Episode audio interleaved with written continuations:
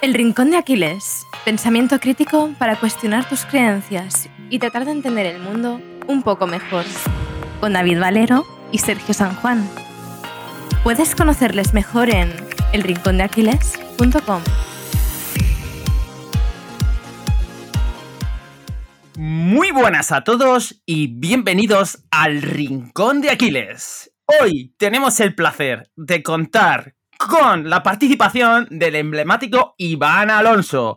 Y como no, a los mandos tenemos a Sergio y David. Porque vamos a hablar de un tema muy controvertido, el libre albedrío. ¿Cómo estáis, chicos? Eh, yo me has dejado sin palabras, Juanma. Eh, no sé por qué no nos hemos conocido antes, no sé por qué no te has pasado por este podcast mucho antes. Qué maravilla de presentación. La verdad es que Sergio y yo ahora tenemos que mejorar un poco las que hacemos porque nos ha dejado la Nos han quitado el trabajo, David. Nos acaba de quitar el trabajo.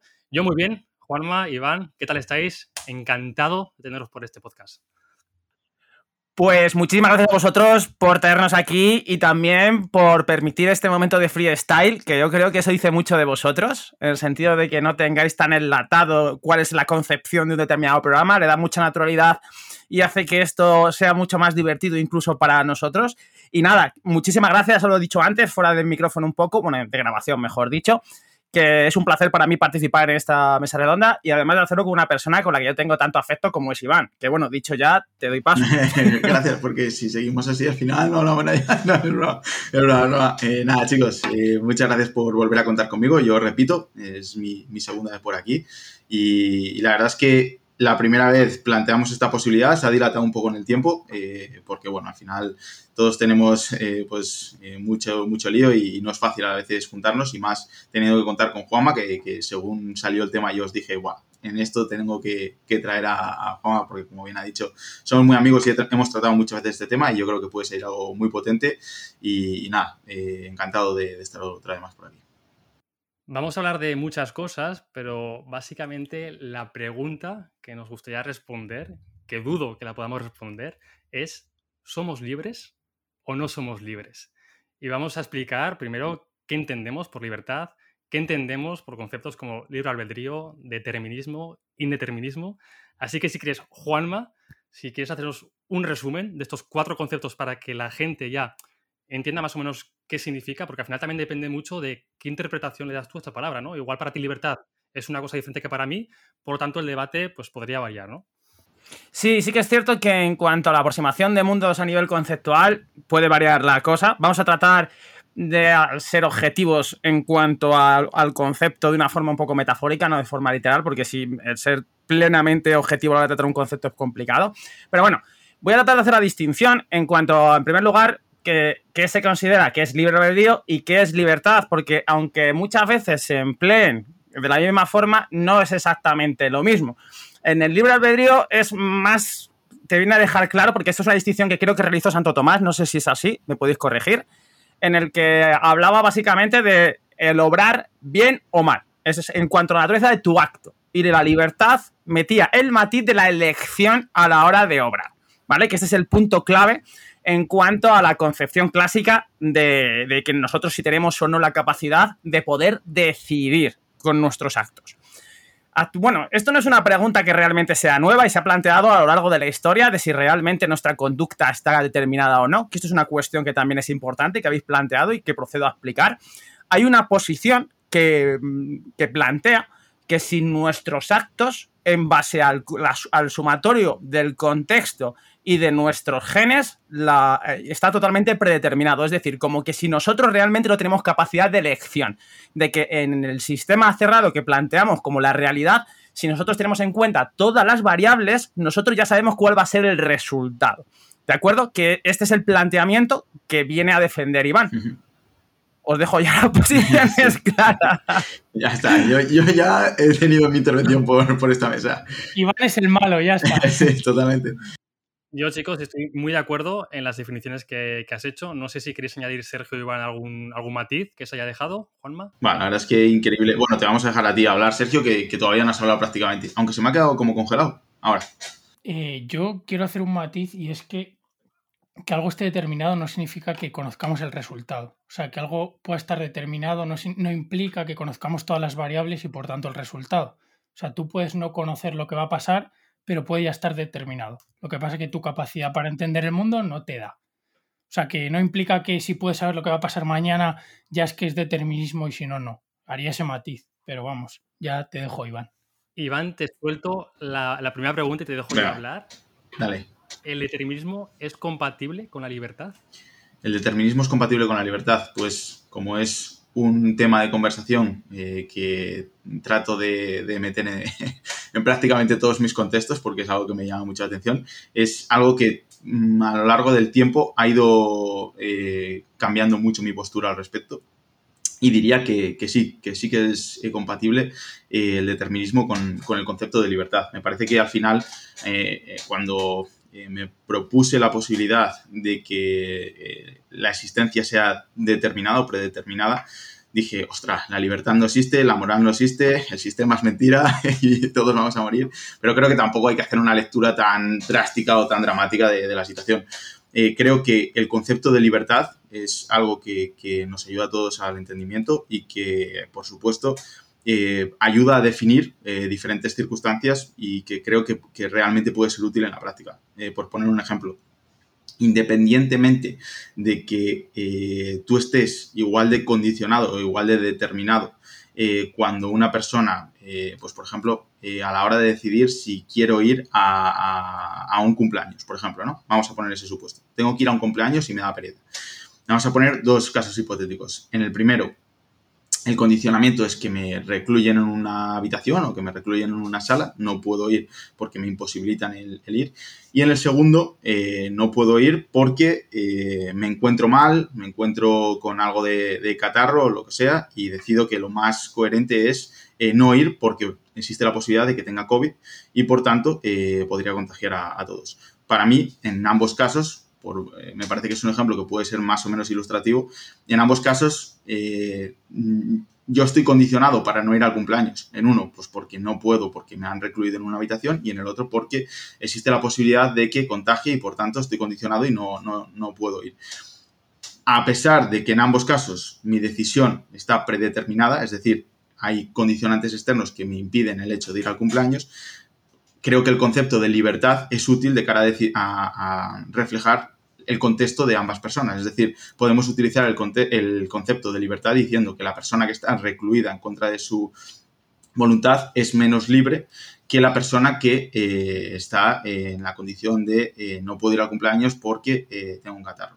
Es decir, cuando nosotros utilizamos el, cuando nosotros, como bien comentabais al principio, aunamos o llegamos a un consenso acerca de a qué nos estamos refiriendo con libertad, por ejemplo, cuando nosotros no dejamos a alguien moverse, estamos eh, restringiendo su libertad, pues me parece que nos ayuda a definir eh, casuísticas o, contextos de, de, una persona. Independientemente de eso, y este es el, el kit de la cuestión o para mí el fondo del asunto, mi postura es que tanto la persona que ha sido recluida en su casa y que no puede ir, que a lo mejor todos definiríamos como que está siendo más coartada su libertad, como la persona que a priori decide no ir porque eh, podría contagiar a las personas de la fiesta de cumpleaños porque tiene COVID, para mí en ambos casos no existe eh, la posibilidad de que decida. Hay un condicionante externo que no le permite el asistir al cumpleaños. Ese es un poco el punto de, No sé si se ha entendido bien el ejemplo, pero bueno, creo que más o menos puede ayudar a, a entender a la gente que está escuchando el podcast.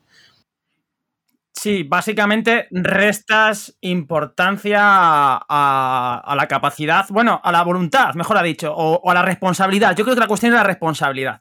No, no le haces responsable al sujeto de sus actos, porque ya están condicionados por todos los factores externos que ya sé que por el contexto, por sus condiciones genéticas, biológicas, que son millones de variables, por lo que yo te conozco, es decir, tú entiendes que... No, no, no, eh, no, no, no, al contrario, te he cortado. Yo. El, punto para mí es que volvemos al mismo, a la misma premisa, que es, hago responsable a la persona de su conducta dependiendo de a qué, a qué consenso lleguemos en cuanto al significado de la palabra responsabilidad o responsable. Es decir, si nosotros decimos quién es eh, el responsable de que finalmente no haya ido a esa fiesta de cumpleaños, pues en un caso podría decir como, como, eh, como sujeto que analiza el caso de forma externa. En un caso, el que le han recluido en la habitación podría decir que el responsable es la persona que le ha recluido y en el otro podría decir que el responsable de la decisión es la persona que dice no quiero contagiar a las personas del cumpleaños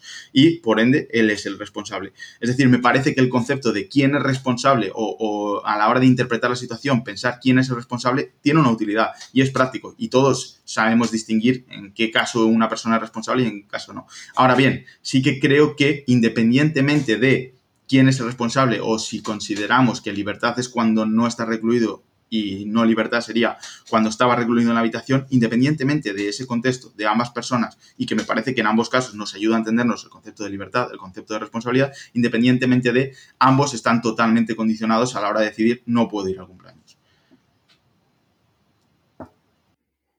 Bien, y una pregunta que se me ocurre, un poco tirando más hacia la postura de Iván, la voluntad o sea, la voluntad está condicionada por ciertos factores o eres tú el que elige de forma voluntaria. O sea, ¿en qué momento surge esa voluntad? ¿No, Juanma? De, por hacer un poco de abogado del diablo contigo. ¿Cómo se crea esa voluntad? O sea, ¿naces con ella o realmente ya está condicionada esa voluntad y por tanto ya no eres libre? Claro, aquí hay varias cuestiones. Es decir, voy a tener que voy a explicar cuál es mi posición al respecto, porque sí que es cierto que no es la clásica, quizá, de decir, no, yo. A ver, sí que es cierto que le doy mucho peso a la, libertad y al libre albedrío del sujeto y del individuo. Yo creo que no hay una determinación, de que hay muchas causas espontáneas, de que incluso el sumatorio de muchas variables no te van a indicar realmente el resultado. Es decir, lo que apuntaba sobre la, que tú puedas determinar realmente las causas que están provocando una determinada acción, no siempre te tienen que dar. Y además, soy muy crítico con la autorreferencialidad de nuestro sistema de conocimiento. ¿Qué quiero decir con todo esto? Que nosotros tasamos qué es el concepto de libertad en, nuestros, en base a nuestros propios parámetros, que nosotros creemos un determinado sistema de conocimiento en el que digamos y que llegamos a la conclusión de que todo está, de que todo está determinado y de que esa determinación al final te va a ayudar a conocer cuál es el resultado de la acción, me parece que es una falacia. Me parece que es vago, me parece que eh, no es preciso, que eh, me parece que es práctico que nosotros conociendo determinadas variables como pueden ser realmente la cultura, la educación, la predisposición genética, el historial de aprendizaje de la persona, te va a dar más probabilidad. Yo creo que la cuestión aquí importante es la probabilidad de que una determinada persona pueda actuar de una determinada forma, ¿vale? E incluso puedo decir más en cuanto a esto. En las, en las ciencias formales como las matemáticas y la física, no hay sistemas cerrados que sean que funcionen perfectamente. Dan errores. Incluso la física cuántica también funciona por probabilidad. Y también las propias matemáticas, a través del teorema de Gödel, se, se, ve que tiene determinados errores, que no funciona de una forma 100% precisa. Incluso constructos metafísicos también hechos por el ser humano, es decir, que, que, han sido creados a priori. Entonces, que nosotros a través de nuestro sistema de conocimiento seamos capaces de enlatar la experiencia y codificarla de tal forma a que nos dé una conclusión tan, desde mi punto de vista, simple, que aunque sea simple, es operativa. Que es que yo parcialmente estoy de acuerdo con lo que plantea Iván. El problema que yo tengo es que me parece incompleto, me parece que no es todo tan eso es, ni que es una, ni que es un dogma de fe, que no es, una, no es una verdad axiomática, que la realidad es mucho más abierta, que el concepto de voluntad va mucho más allá, que incluso no tengo que hacer, no es a través del método hipotético deductivo como yo al final construyo, construyo el conocimiento en este caso, sino a través de determinados actos o determinados efectos, como yo esos efectos los explico a través de la voluntad. ¿Me entendéis? Por dónde estoy yendo. ¿Cómo definirías voluntad, Juanma? Vale, pues la, voluntad realmente, voy a tirar un poco aquí de, de freestyle, ¿vale? es un proceso que surge de forma espontánea, pero que tiene que ver también con cómo las variables que conforman al propio sujeto. ¿Vale? ¿Qué quiero decir con todo esto? Que teniendo en cuenta cuál es el historial, cuáles las condiciones genéticas, culturales de aquella persona, van a configurar una determinada estructura de lo que es la personalidad y esa estructura que conforma contigo tu ser, ¿vale? Puede tener una predisposición a la acción de una determinada forma. Entonces, esa predisposición a la acción es lo que va a configurar al final la voluntad. De yo tengo predisposición para actuar de una determinada forma y aparte tengo la determinación de querer hacerlo. ¿Vale? Yo soy mucho más, responsabilizo mucho más de la acción al sujeto y le doy mucho más valor a, ese acto positivo del sujeto en cuanto a la capacidad de decisión. No sé si me estoy explicando lo que te quiero decir. Habéis planteado, Iván y tú, Juanma, eh, unos argumentos, o yo los he entendido como dicotómicos, ¿no? O se está predeterminado o no se está predeterminado. ¿Tenéis una, una argumentación dicotómica, binaria, de sí o no? ¿O puede haber matices? Creo que, creo que yo soy mucho más dicotómico que Juanma, sin lugar a dudas, vamos. Juanma sí que encuentra una postura mucho más intermedia y yo sí que me polarizo mucho, mucho. Para mí, para mí el problema de lo que está planteando ahora Juanma es que al final mmm, se me hace muy complicado eh, aceptar la premisa de que realmente pueda parecer, eh, como, él, como, él bien dice, eh, la voluntad, pues habría una predisposición por parte del ser hacia obrar de una determinada manera y finalmente cuando se aparece pues una, un, una tesitura o, cualquier potencial de, de, decisión, la persona en base a su ser crearía un poco de la nada la, la, decisión. Ese es para mí el punto que me genera conflicto, el de la nada, el que haya un, un, una, una, aparición, una primera causa que aparece dentro de la nada. Yo creo mucho en, en, la teoría de la causalidad, en que al final todo, todo lo que podemos observar o todo, toda realidad conocible no deja de ser la reacción de causas previas y se me hace eh, filosóficamente irracional el, concepto de que aparezcan dentro del sistema que conocemos primeras causas de la nada, de forma espontánea. Eso es lo que a mí me, me genera mucho conflicto. Nuestro amigo Diógenes eh, tiene una famosa historia. Eh, un día hablando con Alejandro Magno, bueno, además de decirle la famosa historia ¿no? de que se apartara del sol, que por favor que le estaba molestando, también le dijo, vos sois el siervo de mis siervos, haciendo referencia al miedo, la ira o la lujuria. Esta pregunta va para ti, Juanma. ¿Podemos ser libres de este tipo de sentimientos? ¿Podemos ser libres de nuestras emociones? Yo creo que puede, sí, puedes trabajar para al final cada vez que te afecten menos, ¿vale? Creo que... Podemos aprender a gestionarlas mejor. Sí, Sí, no creo que realmente tengas la capacidad y la posibilidad de una independencia. No, no puedes llegar a la ataraxia, a ese sentimiento de independización absoluto de los sentimientos. Creo que, el componente biológico es tan potente y tan fuerte que te va a acabar afectando. Lo que depende de ti es cómo te lo tomes, cómo lo controles, que eso entronca mucho con vuestro sistema de pensamiento estoico, en el sentido de que creo que es la gestión de ese tipo de emociones y sentimientos es lo que tú puedes trabajar.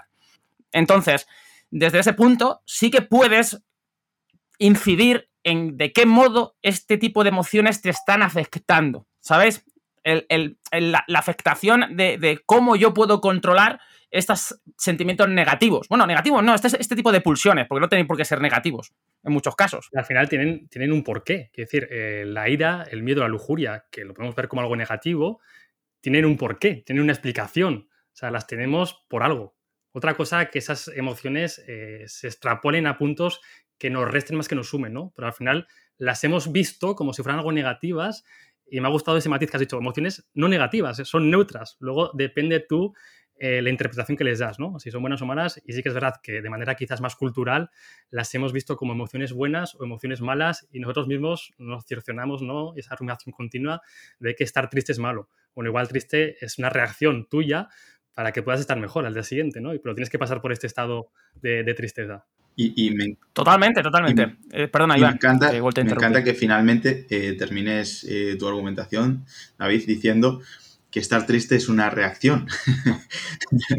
Porque al final refuerza un poco el punto de vista. Nada, iba a comentar simplemente que mmm, aquí sí que coincido con vosotros, con Juanma, en lo que estaba comentando, en que realmente la forma de interpretar esas emociones puede, o, la forma de gestionar, a lo mejor es mejor, la palabra más eh, pertinente, la forma de gestionar esas emociones puede cambiar por parte del sujeto y puede haber una mejor gestión que le ayude a sufrir menos o a que esas emociones le afecten de forma menos negativa. Ahora bien, esa forma de gestionar diferente eh, en el tiempo dependen de la decisión eh, espontánea del sujeto, eso es donde yo ahí puedo discrepar de nuevo.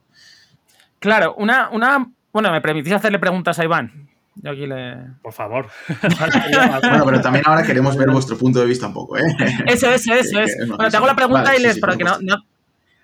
¿Crees, eh, ¿Crees que al final, independientemente de que todo, de que tu respuesta esté determinada por todos los factores, por tu contexto, por tu genética y por demás, que al final todo input social, por ejemplo, el tema de derecho, que haya normas punitivas que al final existan, tiene cierto sentido porque eso al final va a modificar en tu sistema de pensamiento y ese sistema de pensamiento va a darte una respuesta. Es decir, que esas respuestas quizá mejor no se puedan saber matemáticamente con precisión cómo van a ocurrir, sino que ese sistema de input que en ciertos momentos no se pueden llegar ni a predecir por lo complejos que, son, va a afectar y que tiene sentido. Sí, sí, por supuesto, por supuesto. O sea, lo, comparto totalmente. Mucha gente te plantea esa posibilidad. Eh, con Marcos, por ejemplo, he hablado muchas veces también de este tema y, te dicen, bueno, pues si tú consideras que el sujeto realmente no es responsable, y bueno, yo creo que puedo permitirme no entrar en profundidad de nuevo en el tema de si es responsable o no, porque ya es algo que, hemos tratado. Si tú consideras que el sujeto ciertamente no es responsable de, sus acciones, ¿qué sentido tiene la ley? Si al final eh, no es culpa suya, ¿no? Es porque está determinado y no puede hacer otra cosa. Y es como en la práctica, evidentemente, es totalmente útil y necesario este tipo de sistemas. Aquí habría que plantearnos, hemos decidido o decidimos de forma libre llegar a esos sistemas, para mí es una realidad inevitable, ¿no? Porque al final por una serie de cuestiones a nivel eh, cultural, a nivel evolutivo, cumplen una función y, realmente considero que uno de los, eh, una de las intencionalidades que tiene o uno de los eh, objetivos vitales de todo ser humano no deja de ser evitar el sufrimiento, porque al final es una forma que tenemos muy, muy eficiente de cara a adaptarnos al medio, que es refuerzos o castigos, y creo que al final eh, buscamos ese, el refuerzo, ¿no? Constantemente, como, como entes biológicos. Entonces, realmente, de forma muy compleja, hemos llegado a organizarnos como sociedad y el, que haya eh, leyes, el que haya sistemas de, castigo, creo que es algo inevitable porque favorecen el que más la mayor parte de, los sujetos eh, pues tengan un contexto que propicie el tener cierto bienestar y, que, y, yo soy partidario ya en la práctica, evidentemente. Malaría que no, ¿os imagináis? No, creo, creo que todos tenemos que hacer lo que queramos. No, no, por supuesto que no.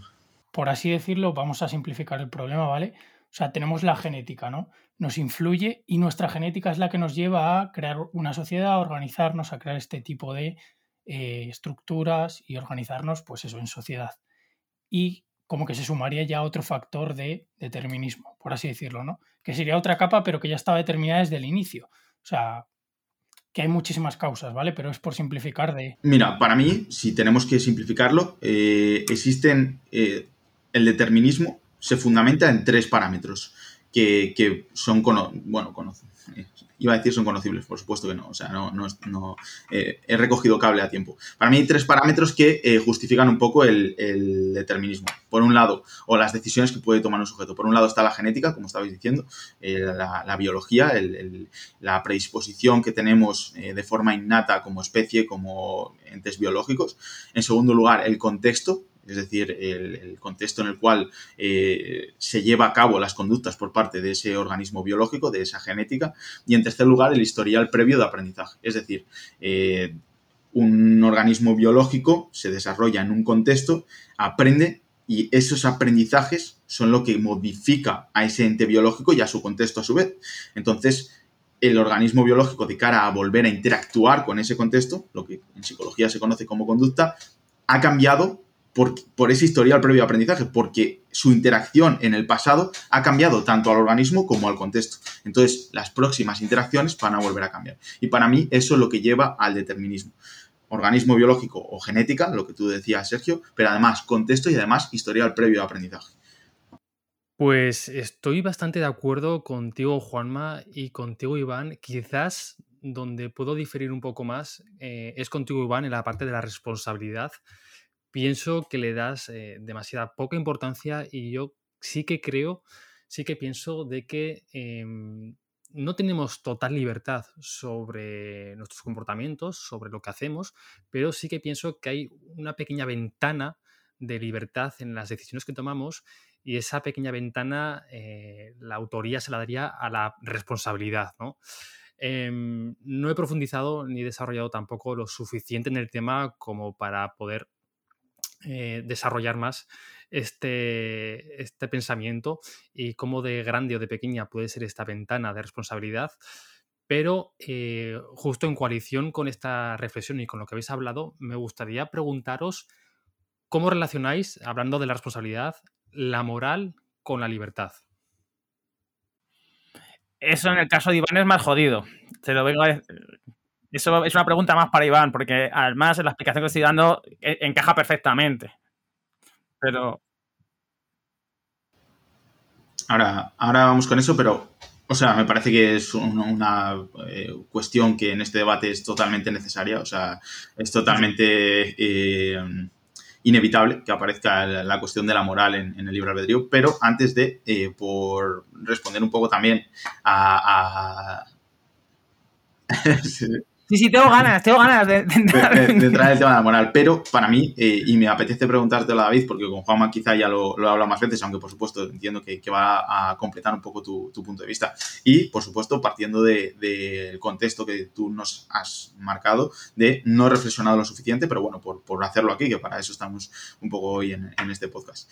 Eh, si consideras que, en cierto modo, eh, finalmente la responsabilidad es del sujeto y finalmente es el sujeto el que eh, decide no ir a los sitios porque tiene COVID, independientemente de que esté condicionado por, eh, pues por factores culturales, porque realmente estamos por una cuestión de responsabilidad, de moral, que es lo que vamos a tratar ahora. Para mí la pregunta inevitable que es que ha salido un poco antes, pero que considero que es donde yo me agarro como si fuera un clavo para defender mi postura. Para mí el punto es de dónde aparece esa decisión. Es decir, aparece de la nada, eh, qué es lo que decide independientemente de la genética, independientemente de la estructura biológica de, del cerebro, si somos cerebrocentristas, o bueno, del organismo como tal, independientemente de todos los aprendizajes que ha tenido, independientemente de todas las influencias externas, ¿dónde aparece esa decisión? Pues te diré, Iván, rescatando a nuestro amigo Daniel Kahneman, que, bueno, él habla del pensamiento, ¿no? De, las decisiones del sistema 1, del sistema 2, quizás em, uno de estos sistemas es mucho más eh, automático, que no podemos controlar y que sí que viene condicionado en parte pues, por nuestros sesgos, por nuestro, como hemos hablado antes, ¿no? el código genético, dónde hemos nacido, en nuestra familia y bueno, multitud de factores más que, que, hacen que estas decisiones pues, las tomemos de manera muy rápida y muy automática. Y luego estaría pues, el otro sistema que quizás es donde, como he hablado antes, podemos encontrar esta pequeña ventana de responsabilidad y que haciendo una pausa antes de, tomar esa decisión, pues sí que podemos llegar a controlar de alguna parte y poder decidir nosotros mismos y no nuestros sesgos ni nuestro código genético eh, las decisiones que tomamos. ¿Y, ¿Y ese pensamiento consciente no consideras que tiene causas? O sea, ¿aparece sin causa ninguna? Eh, buena pregunta, Iván. Eh, ¿Estás yendo a pillar? Pues siendo sincero, te diría que creo que sí. Pero claro, ¿cómo saber también cuál es la, causa original que provoca toda esa reacción? Eso es quizás lo que, lo que se nos escapa, ¿no? Pero, pero desde luego que sí que pienso que la mayoría de decisiones están condicionadas por, por un factor pasado. Entonces vas con Iván, David. Te acaba de convencer, te ha hecho jaque mate. Yo creo que, es una cuestión, a, lo mejor voy a entrar en primer lugar con tu forma de ver la realidad. Creo que te puedes aproximar más a lo que planteaba un autor que Marcos le quiere mucho, que es Bob Mises. Bob Mises es un neocantiano que planteaba que al final él pensaba que él era más feliz pensando que era libre a pesar de que lo más probable es que no lo fuera. Pero como hay tantas variables que realmente no se pueden conocer, pues es como es poco planteable y poco fáctico que realmente eh, estemos condicionados. Un segundo rápido, Juanma, solo decir que, eh, eh, porque esto me parece muy interesante lo que acabas de decir, yo creo que ese va a ser, yo creo que ese va a ser un punto bastante común para los cuatro y que, puede ser el punto de mayor yo no estoy de acuerdo con Mises, ¿eh? pero sí. No, no, prosigue tú, que eres la persona que estaba hablando, perdón. Nada, que básicamente eres como un planteamiento intermedio, que muchas veces viene bien, que es decir, hay gente que plantea, oye, como realmente no se conocen todas las variables y como realmente mm, vivimos en un mundo muy complejo y una estructura que está interconectada y que realmente es muy complicada de saber cómo es, dice, bueno, pues prefiero vivir en la ilusión de que soy libre, que eso también lo plantea creo que Borges, en, vez de pensar que realmente estoy determinado y que mi vida es eh, no tiene sentido lo que haga porque lo voy a hacer, independientemente de lo que yo quiera o no quiera hacer. ¿Vale? Hay un planteamiento que también se lleva que se va pensando de autores clásicos al respecto un poco de, esta forma un poco más, mmm, ¿cómo decirlo? Vainilla, descafeinada, más moderada, ¿vale? Por así plantearlo. Y en cuanto a lo que planteas, bueno, bueno, vamos, si queréis, lo, contesta lo de la moral o te no, no, contesta primero esto y si queréis entramos en la moral, yo creo. Sí, hoy, luego con el tema de las causas que te quiero entrar a rebatir ahí, que eso es importante, que eso es una de las cosas más molonas que pueda haber. Perdona. que yo quería contar una cosa que a lo mejor ayuda, no sé si a lo mejor se va un poco el tema, pero o sea, yo el mito de Sísifo creo que lo ilustra muy bien. O sea, Sísifo tiene que subir una piedra y está condicionado a hacerlo. Pero dentro de esa tarea que tiene que hacer, él tiene cierto margen, o sea, él puede en cierta forma pues rebelarse, ¿no? Contra esa tarea que tiene de subir la piedra. Pero él ya tiene que hacer eso, él está determinado a eso. O sea, su vida está determinada, pero dentro de eso puede encontrar sentido en el subir la piedra. O sea, creo que puedes encontrar sentido en la ilusión de ser libre, que hablabas tú, que la postura de Mises, o puedes encontrar sentido en, vale, mi vida es esta, no la conoces, ¿vale? Aunque esté determinada, pero yo voy a encontrar sentido en mi vida. Y en cierta medida, a ver, eh, puedes tener una postura determinista, pero yo creo que en tu día a día sientes que tus acciones tienen un peso. O sea, a no ser que te pares a reflexionarlo, tú piensas que, que tu forma de actuar, o sea, de voy a entrenar o no, o sea, tú sabes que entrenar te va bien o piensas que te va bien y piensas que puedes elegir ir a entrenar. Aunque luego tengas una postura determinista. No sé cómo lo ves, ¿eh, Iván? Por supuesto, por supuesto, por supuesto. De hecho, como respuesta rápida a esto y, si queréis entramos a, los planteamientos que había o a las cuestiones que había planteado Juanma, mejor dicho, eh, al principio eh, ya, y también para rebajar un poco el, tono de, la discusión a nivel filosófico, que a veces es complejo, para contaros una anécdota de cómo he interpretado yo todo esta, este planteamiento de si somos, eh, si, la realidad está determinada o no, o si somos, existe realmente el libre albedrío o no. En una primera lectura, cuando empecé a plantearme esta posibilidad, es muy abrumadora. Es lo que tú estabas diciendo, ¿no? Realmente entonces, ¿qué sentido tiene lo que haga? ¿Qué más da? si no lo estoy decidiendo yo. O sea, da igual entrenar o no, da igual el trabajar o no, si, si no lo decido. O sea, no puedo escapar de todo esto. Incluso Juanma lo sabe porque vivió un poco esa etapa, que me duró tiempo además. Llegaba un punto en el que decía, wow, todo es fruto del ego.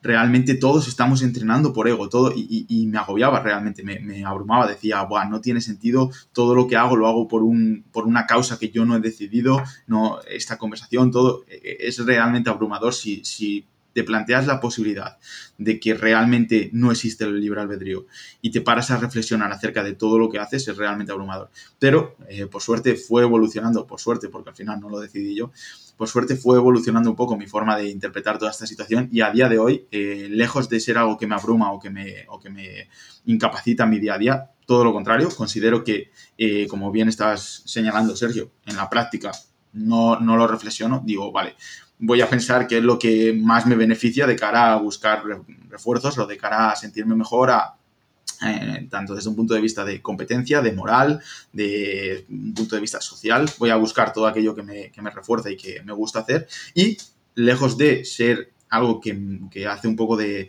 lastre o, que me, o que me aflige o que realmente me, hace sentirme eh, pues condicionado o que, o que me afecta de forma negativa, me, quita responsabilidad, lo que hablábamos antes. Muchas veces pienso, vale, desde un punto de vista evolutivo y desde un punto de vista cultural, es evidente que estoy buscando constantemente hacer todo lo mejor que puedo, porque tiene todo sentido. Yo lo que quiero es estar bien, yo lo que quiero son recompensas. Entonces, cuando algo lo hago mal, cuando algo me sale mal, realmente me, le quito mucha responsabilidad, me quito mucha responsabilidad y pienso, joder, lo estoy haciendo lo mejor que puedo y esto es para lo que doy, o sea, no, no, no hay más. Y, realmente es un punto de vista que en una primera interpretación me afectaba de forma negativa y a día de hoy todo lo contrario, me, hace sentir que realmente yo ya estoy haciendo las cosas lo, mejor que puedo de cara a buscar esas recompensas o de cara a sentirme bien y por tanto eh, cuando no lo hago bien es porque o no sé hacerlo mejor o no puedo hacerlo mejor. De hecho, Iván, simplificándolo muchísimo, a la naturaleza le importa más bien poco que te pongas fuerte, que te compres un coche, que llegues al trabajo tarde. El último fin, y repito, lo estoy simplificando mucho, es que sobrevivas y que tus genes se reproduzcan. Bueno, Venga, Juanma, dale, que estamos aquí los tres contra ti, ¿eh, Juanma? No, no, hay una esquina y se está protegiendo ahí. Para nada, para nada. Juanma tiene navaja. en la esquina está tranquilo. Además, esa es la interpretación que nosotros, a nivel biologicista, podemos interpretar y decir, vale, que yo comparto, que es decir, somos un ser vivo que actualmente nosotros interpretamos que el sentido que tiene nuestra especie es perdurar, bueno, especies, las especies biológicas que nosotros conocemos en nuestro entorno, que es perdurar y además tratar de reproducirse. En cuanto lo voy a llevar un poco más al plano de lo que estábamos debatiendo sobre la pregunta que hacía Iván de qué son aquellas cosas que nosotros no conocemos por las que surge la voluntad o realmente la responsabilidad. Aquí, antes, de, Juan, antes de que sigas. ¿Te gusta el existencialismo o eres existencialista? Me gusta, pero no me considero existencialista. De, Sí, sí. De, hecho, Heidegger me parece un poco mágico en algunas cuestiones y Sartre también, ¿vale? Pero aún así, si tengo que, para que ayude un poco a la audiencia donde me puede ubicar más o menos a nivel filosófico, yo tengo que ver mucho actualmente con la escuela de Frankfurt a nivel de pensamiento, tiene que ver más con el, un neomarxismo, pero también modificado a, día de hoy. Me gusta mucho Kant, me gusta mucho Hegel, también incluso hay autores como Derrida, que también es, es postmodernista, pero en cuanto a los conceptos como la deconstrucción, es decir, como hay una amalgama de diferentes autores, incluso a día de hoy me abro bastante también a pensadores liberales, es decir, trato de construir mi forma de ver la realidad de una forma dinámica y crítica. ¿Vale? Entonces, esto me aborda que en muchas ocasiones me tengo que casar con por cosas que me atraen tanto en mis planteamientos intelectuales como en mi forma de ver la realidad, con posturas que son diametralmente opuestas a veces de lo que yo pensaba anteriormente. Y eso te lleva a un proceso intelectual complicado y desafiante porque te genera malestar muchas veces cuando te afrontas y te sometes a decir, joder, estoy equivocado. La forma que yo tenía de ver la realidad quizás no sea la, oportuna. Pero bueno, un poco para, para, daros una serie de directivas en cuanto a más o menos... Mm, y muy materialista, muy materialista. Antes era mucho más idealista, pero ahora soy bastante materialista. Y, y, desarrolla si quieres lo que estabas comentando, de la primera causa y vas a, rebatir un poco ese, punto, ¿no? De, dónde aparece la, voluntad o qué es lo que la causa. Creo que lo, como lo planteas, es decir, como lo planteas es como no conozco cuál es esa primera causa, que es que no, no concibo, yo tampoco soy tan, no concibo la, la realidad como si fuera un diagrama de flujos. Es que creo que es mucho más complicada y creo que hay muchas cosas que no conocemos y abrazo el no conocimiento y abrazo el no saber. ¿Vale? Y el no saber no me lleva a decir, ah, como no conozco esto, yo pienso que las variables que soy capaz de poder construir a través de indicadores me van a conducir realmente a las respuestas que se va, que se va a dar. Eso eh, parece que, que, como te he dicho muchas veces, me parece ingenuo, porque en primer lugar, sí que es cierto que le doy mucho peso a que en nuestras decisiones tiene que ver cómo está construido nuestro cerebro, cómo, cómo son los sistemas orgánicos que ensamblan nuestro cuerpo, cuál es nuestro historial de aprendizaje, cuál es el contexto, con gente nos rodeamos, que llueva, que no llueva, todo ese tipo de variables que nosotros somos capaces de interpretar afectan. Yo creo que afectan de una forma u otra. Lo que no creo es que la respuesta de tu forma de conducta esté determinada por, por todas esas variables. Es que no creo que incluso ni el sistema de conocimiento humano funcione de una forma tan simple, ni la realidad sea tan simple como nosotros la concibimos. Creo que va mucho más allá, porque es que lo que antes estaba, trataba de plantear es, nos expresamos con palabras, tratamos de cerrar conceptos con un determinado sistema metafísico que es nuestro lenguaje que viene a decir una determinada cosa. Entonces, yo genero un ensamblaje de conocimiento que al final me autorreferencia a decir, no, yo haga lo que haga, es, que ese es el problema que yo veo principal. Es, me creo un sistema de conocimiento, que en este caso es a través de la psicología conductista y que toda la trayectoria que tiene, me viene a decir que haga lo que haga, me da igual.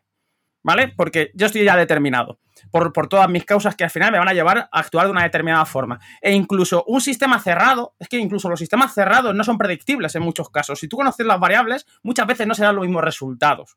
Es que eso se plantea con el tema de la, física cuántica. física cuántica tú no sabes qué va a ocurrir, porque vas a modificar, además por espectro de onda, qué va a pasar. También en matemáticas ocurre que es un sistema cerrado y en muchas ocasiones tú no puedes predecir cuál es el resultado con elementos ya dados. Con el sistema de Turing de los ordenadores no sabes qué resultado se va a producir en un sistema lineal de códigos. Entonces, ¿cómo nosotros vamos en la vida real, que todavía es mucho más complicada, que depende de un proceso perceptivo, que, que nosotros tratamos de, cerrarla de una forma, como has expresado, como habéis expresado inicialmente, es muy difícil de que yo interprete azul de la misma forma que tú interpretes azul. Y que tenemos que llegar a un acuerdo de voluntades de decir, bueno, yo creo que lo que es azul para esta persona es azul para mí, y más o menos es azul, ¿vale? Pero no, no, se percibe de la misma forma. Y si, si entramos ya en, conflictos mucho más complicados a la hora de tasar la realidad, las acciones, lo que yo concibo por una acción. Es como...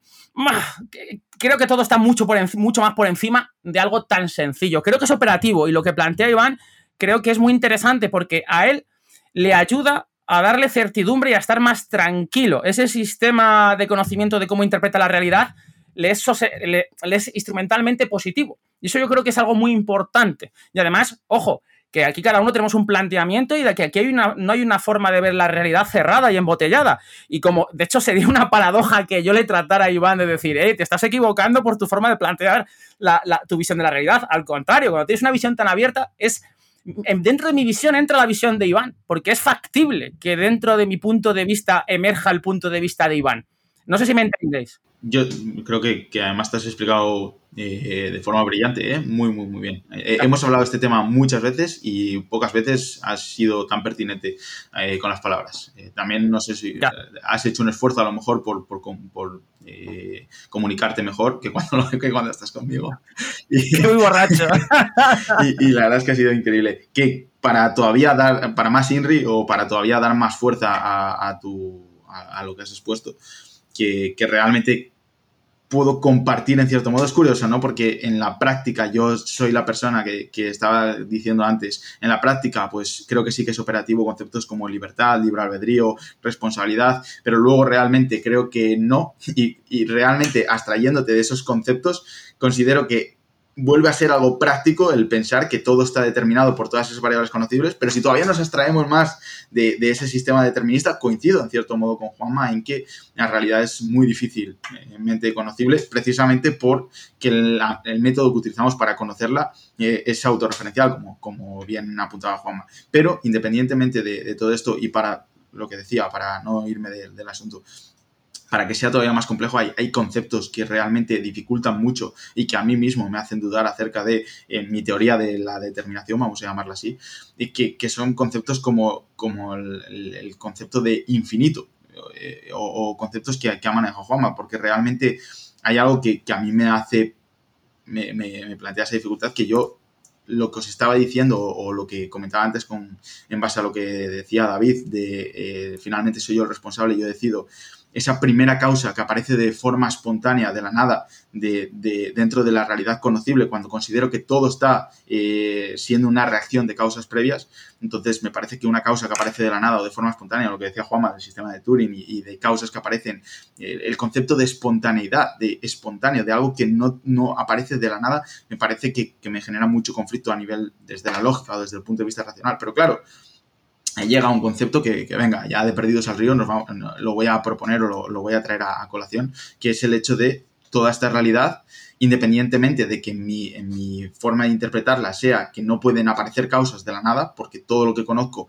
me parece que no puede llevar a causas de la nada, tiene que haber salido de algún, de algún sitio. Es decir, toda la realidad tiene que haber una primera causa. Y si tiene que haber una primera causa, ya se me cae un poco mi propia teoría de no creo en que aparezcan causas de forma espontánea.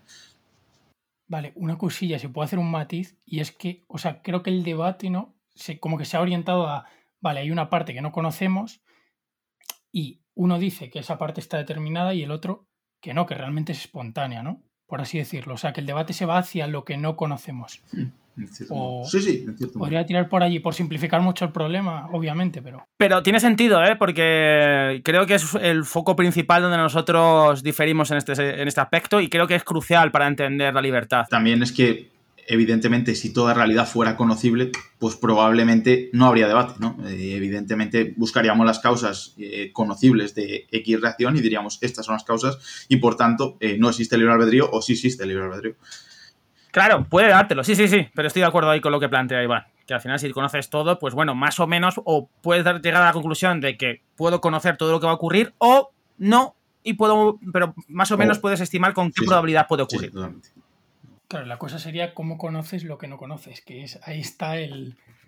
¿Y con qué herramientas conoces lo que conoces? Que eso es importante el, cómo, es decir, y de qué metodología empleas, y de plantearte la palabra metodología, y plantearte, es que es yo metadebate. debate y, lo conocible, ¿qué es la realidad? ¿Qué es lo conocible? Que es, son cuestiones que se nos escapan a, todos, yo creo. Es un dogma de fe, que, tú creas en lo que estoy viendo ahora mismo, no deja de ser un dogma de fe muy asentado porque todos pensamos que realmente esto es así, pero no deja de ser como el concepto del tiempo, que yo hace media hora estaba haciendo X, es que creo que hace media hora que estaba haciendo X, pero no estoy 100% seguro de que hace media hora he estado haciendo lo que yo creo que he estado haciendo. Hay teorías muy locas de eso, ¿eh? Sí, claro, pero son, es, cierto. Es decir, el tema del, del, concepto del tiempo y del pasado, mm, tú no puedes demostrarlo porque es un hecho que incluso si lo grabas, puedes decir, no, esta grabación la no ha sido realizada por ti, la ha realizado otra persona, no tienes... Es el nosotros como, tal y como concebimos el, bueno, pero aquí ya nos vamos de una forma loca, que tampoco, tampoco por rescatar un poco lo que, lo que decía antes Juanma, eh, que me parece que, puede ser una forma de salir de, de, esta, de este posible atolladero en el cual nos estamos introduciendo, que al final muchas veces eh, esta, esta forma de, plantear el, determinismo o, o, de plantear el tiempo, eh, por, por, no salirme demasiado de, de, lo que se está planteando ahora mismo, no deja de ser práctico y, quita mucha incertidumbre. O sea, muchas veces lo que, lo que comentaba un poco antes Juanma, ¿no? El, el creer en el tiempo, el creer en, en, en, conceptos como lo que es una hora o lo que es media hora, o si realmente el pasado conocible es pasado real y, el, pensar en el determinismo y el intentar conocer el porqué de las conductas, el hacer ese análisis funcional de la conducta que se hace desde la psicología, muchas veces es práctico y, ayuda mucho a, rebajar la ansiedad y a decir, vale, tengo algo a lo que agarrarme, porque si empiezo a dudar de todo, si empiezo a plantearme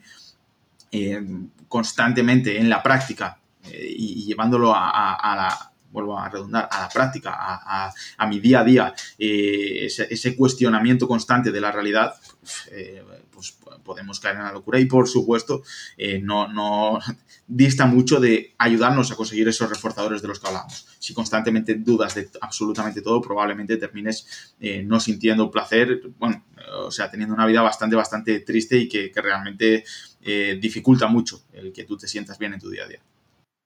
Y yo creo que eso entronca mucho también, incluso con el propio estoicismo, con la forma de ver la realidad de, independientemente de que incluso yo realmente no sea libre, pero sin embargo, mi forma de cómo yo me tome esto, que me va, me va a ser mejor al final, es como, entonces es un poco paradójico, ¿no? Que la no libertad te haga llevar a ser libre para saber sobrellevarlo mejor.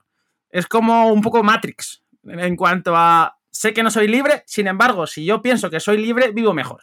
Sí, porque toda la es más operativo. Del amor fati, ¿no? De decir, bueno, ama el destino, que ya está predeterminado, pero eres libre para gestionar tus emociones y tener autocontrol sobre tus decisiones. Es en plan de, pero a ver, esto un poco se, se pisa, ¿no? Eh, eh, ¿Qué es antes, el huevo o las gallinas? Pero tiene, fíjate, aquí, tal y como lo hemos planteado, puedes llegar a encontrarle un sentido Desde muy luego, interesante sí, sí, sí. al planteamiento del amor fati, porque es que, mm, bueno, en vez de dejarme navegar por una mar, por una mar de inquietudes y de que mi vida no tiene sentido, prefiero planteármela de otra forma que realmente yo la sobrelleve mejor. y ahí a lo que pasa, a lo que ocurre, de pasar significado realmente, ¿no? Y de que vivas mejor con tus recursos que tú tienes. Entonces ahí entra la forma de cómo tú gestionas y de cómo tú te tomas las cosas.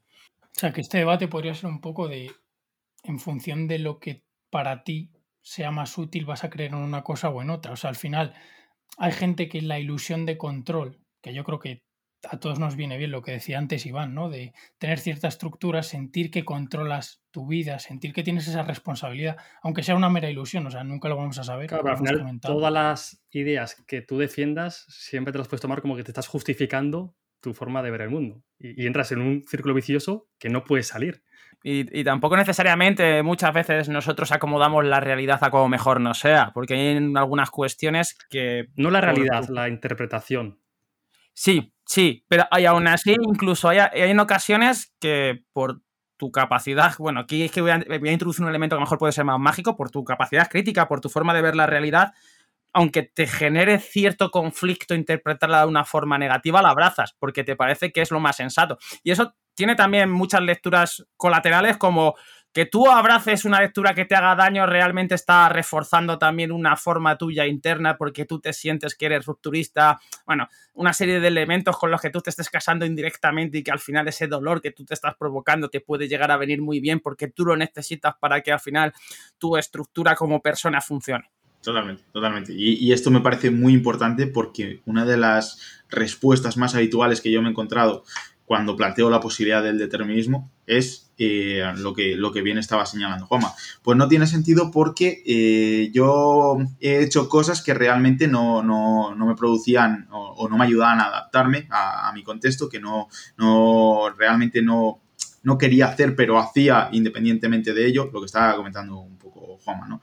Y, y realmente conocer el porqué de una conducta es realmente complejo. Es decir, lo que, lo que estaba planteando, el que tú eh, pienses, eh, la postura de Juanma, por ejemplo, de eh, estoy en contra de pensar que realmente no existe el libre albedrío, puede que responda a cuestiones como, pues, lo que, lo que comentaba, ¿no? De que él se siente más competente cuando es disruptivo, de que realmente eh, ahora mismo tiene que adoptar una postura dentro de la, de, la de la mesa redonda y considera que hay demasiadas personas que están defendiendo el determinismo y considera que eh, hacer de abogado del diablo puede eh, sumar puntos a esta charla o puede hacerla más interesante, independientemente de que no sea una postura que él asuma de forma de forma fehaciente o, que realmente considere que es tan real, o simplemente que incluso hoy, por el motivo que sea, haya visto o leído acerca de X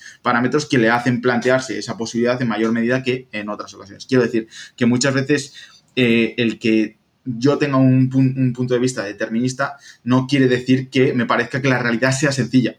O que, o que sea simple, o que realmente todo se responda a A más B más C da igual a C, no sé qué he dicho, A más B más C da igual a D y por ende eh, todo es muy sencillo, todo es fácil. Por supuesto que yo soy el primero que considera que todas las variables que afectan a una conducta o a un pensamiento o a la razón no son conocibles. Ese es mi, mi punto de vista.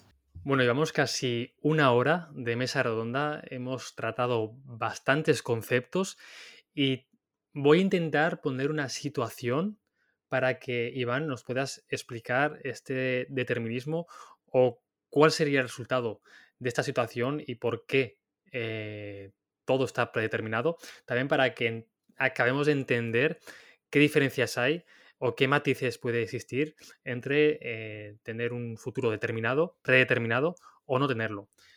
Imagina, Iván, que esta mañana has tenido una mala noticia, ha fallecido un familiar tuyo, un ser querido, y eso te ha condicionado o no en que el resto del día pues tengas, estés de peor humor, estés con peores ánimos, no tengas ganas de estar grabando esta mesa redonda con nosotros y otra serie de factores em, derivados como consecuencia de la noticia. Entonces, Iván, ¿hasta qué punto piensas que podemos tener control o no tenerlo sobre esta situación? Somos esclavos del presente, del pasado, y no podemos hacer nada y somos una máquina predeterminada a comportarnos de una forma y no podemos, em, no existe, como hemos hablado antes, esa pequeña ventana de responsabilidad donde podemos ser los dueños de nuestras acciones. ¿Qué piensas, Iván? Para mí hay un, ejemplo que, me parece muy ilustrativo, aunque eh, muchas veces cuando lo he planteado la gente no me lo compra del todo, pero para mí es muy, muy, muy representativo, que es que tú me, tú me estás hablando de un condicionante externo, ¿no? Ha fallecido un familiar y por tanto eso afecta a mis emociones y por tanto a, mi conducta. Eh, y, yo no me voy a comportar de la misma manera. Y alguien te puede decir, bueno, eso de que no te vas a comportar de la misma manera es responsabilidad tuya tú decides, independientemente de cómo te están afectando esas emociones, comportarte, aislarte un poco de, o, ser capaz de dejar un poco esas emociones a un lado e intentar o tratar de llevar eh, una conducta que eh, sea aislada un poco o esté aislada un poco de esas emociones. Y para mí un ejemplo de otro condicionante externo que hace muy, muy representativo mi, mi punto de vista, porque lo llevo un poco al extremo, algo que, muchas veces aprendí de Juanma, que muchas veces cuando polarizas mucho un ejemplo, cuando lo llevas al extremo, se hace tan ridículo que te evidencia un poco el, el porqué o el punto de vista de la otra persona, que para mí es consumir droga. Otro condicionante este, consumir droga, consumir alcohol, consumir un opiáceo o, cualquier tipo de, de, sustancia que conocemos y que la mayoría de gente ahí sí que no, no, no son ven mucho más fácil el hecho de que no es responsabilidad tuya, sino que hay un condicionante externo que no te permite comportarte de esa manera. Y para mí eso es un ejemplo que es muy ilustrativo. Si si existen fármacos que una persona está planteando la posibilidad de suicidarse o tiene intención de suicidarse, se lo toma y de repente siente paz, de repente cambia totalmente su pensamiento. O sea, hasta ese punto llega al grado de, incapacidad a la hora de, decidir, o, mejor dicho, o planteado de otra forma que creo que es más correcta, hasta ese punto llega eh, el condicionamiento que recibimos por factores externos. Es decir, una persona que ha tenido el, fallecimiento de una persona cercana en esta, en esta eh, mesa redonda puede plantearse el decir, bueno, me voy a abstraer y aún así voy a seguir siendo igual que si no hubiera pasado eso. Llevándolo a un ejemplo un poco más polarizado, más extremo, una persona que justo antes de empezar esta charla consume drogas o consume alcohol, ¿puede seguir llevando la, conducta igualmente? No, porque tenemos, eh, o mi punto de vista es que los factores externos van a condicionarte y, cuando pones un ejemplo tan polarizado se ve claramente que no, que no, no puedo, porque realmente hay un, condicionante externo que no me permite comportarme como lo haría de otra forma. Pues para mí es un ejemplo polarizado de lo que pasa realmente incluso cuando fallece un, familiar, que es mi comportamiento se va a condicionar o se va a ver condicionado. Pero vuelvo a hacer hincapié, y me parece que este es el punto importante, que ese es el error que creo que tiene la mayoría de personas a la hora de entender mi punto de vista del determinismo, que es, no es que fallezca eh, un familiar y por tanto tú te comportes de una forma diferente porque estás triste. Es que fallece el familiar, has dormido regular, te has comido X cosa, culturalmente has recibido a lo largo de todo tu historial previo de aprendizaje o, a lo largo de toda tu vida influencias acerca de lo que supone que muera un familiar. Está Juanma y tiene un corte de pelo diferente a la última vez que le vi. Tú tienes, me parece que este ejemplo lo ponía en la última reunión, última eh, eh, vez que participé en el Rincón de Aquiles, tú tienes una serie de colores en tu imagen, te estoy mirando a ti porque eres la persona que me ha lanzado la pregunta. Quiero decir que las variables que afectan a cómo yo me comporto, y a lo mejor he consumido algo de droga, no, no, voy a entrar en ese tema, pero que al final son todas esas variables las que están condicionando. Y por supuesto considero que al final eh, el pensar independientemente de la muerte del familiar, del haber consumido opiáceos y de el estar eh, conversando con vosotros tres y no con otras personas, independientemente de todo eso, yo decido lo que voy a decir en esta charla, me parece que, roza lo absurdo incluso, para, mi punto de vista. O sea, decidir libremente, yo sí, que todavía no me he decantado por una, estaría más con Juanma de que hay muchos condicionantes y tienes cierta capacidad de decisión. En caso de que eh, me quede con la libertad. O sea, tú puedes elegir, pero tienes una pequeña parte. O sea, tú tienes un espectro muy reducido por ciertos condicionantes. No es que puedas elegir eh, entre soltar una perla a lo Elon Musk o decidir la mayor cuñadez, porque tú tienes unas capacidades, tienes una educación, eh, Juanma lleva el corte de pelo diferente a la última vez que la ha visto Iván, etcétera, etcétera, etcétera. Eso es clave, ¿eh? no hecho adrede. para distraernos, claro. Para mí el punto es ese pequeño margen me parece mágico. O sea, cuando alguien me parece muy poco operativo. Todo el mundo te termina apelando a. Es que hay un pequeño margen independiente. Y es como. ¿Y eso qué es? ¿Qué es ese pequeño margen? No, no. Gestión de la incertidumbre. Y claro, pero aquí ya cada uno entramos en. Es decir, prefiero abordar lo que no conozco, como lo, que no lo conozco y que nuestro sistema de conocimiento tiene fallas y que al final es un interminable construir y llegar a... Es que, bueno, es que no se va a llegar a nada porque incluso el propio método científico, tal y como se plantea, al final es constantemente rebatirse, destrozarse y volver a construirse de nuevo. Pero más allá de incluso nuestro propio método científico, al final, al menos como el planteamiento que es un poco más, tiene variables más místicas, tiene como una forma, un planteamiento un poco más místico, que sí que es cierto, ¿eh? no te lo niego, porque hay cosas que como no lo sé, entonces abrazo ese no lo sé, en vez de tratar de darle una explicación. Entonces, ese seguir persiguiendo ese no lo sé me va a ayudar cada vez a acotar más desde mis parámetros la realidad sensible y también la realidad interna. Bueno, es que también puede ser un poco mágico según estoy definiendo esto, pero sí, sí, es que creo que, es implícito un poco a, esta, a este posicionamiento, el aceptar quizá la libertad tiene tienes que aceptar que estás haciendo un poco de. que estás aceptando cosas que no sabes explicar. Y, y, de que, bueno, al menos, salvo que se demuestre lo contrario, es decir, que es que incluso el planteamiento de Iván es factible. Es decir, que es que no es una cuestión de decir, no creo que realmente eh, lo que es que sea una locura lo que plantea, es que es factible teniendo en cuenta cómo se configura la propia realidad, o cómo nosotros creemos que se concibe la propia realidad en base a cómo nosotros la vemos. Por eso, entonces, sí que comparto, es que sí que entiendo lo que plantea Iván, que es que una persona que pueda tener mayores dificultades para saber navegar la incertidumbre, le es complicado poder entender realmente un planteamiento de este estilo. Sí, pero creo que incluso aunque seas determinista, tienes que navegar con esa incertidumbre. O sea, la, cosa que creo es que tú estás explicando lo que no conoces. En el caso de Iván está diciendo, eh, tiene una causa, pero aún así no la conoces. O sea, esa incertidumbre la tienes que seguir gestionando.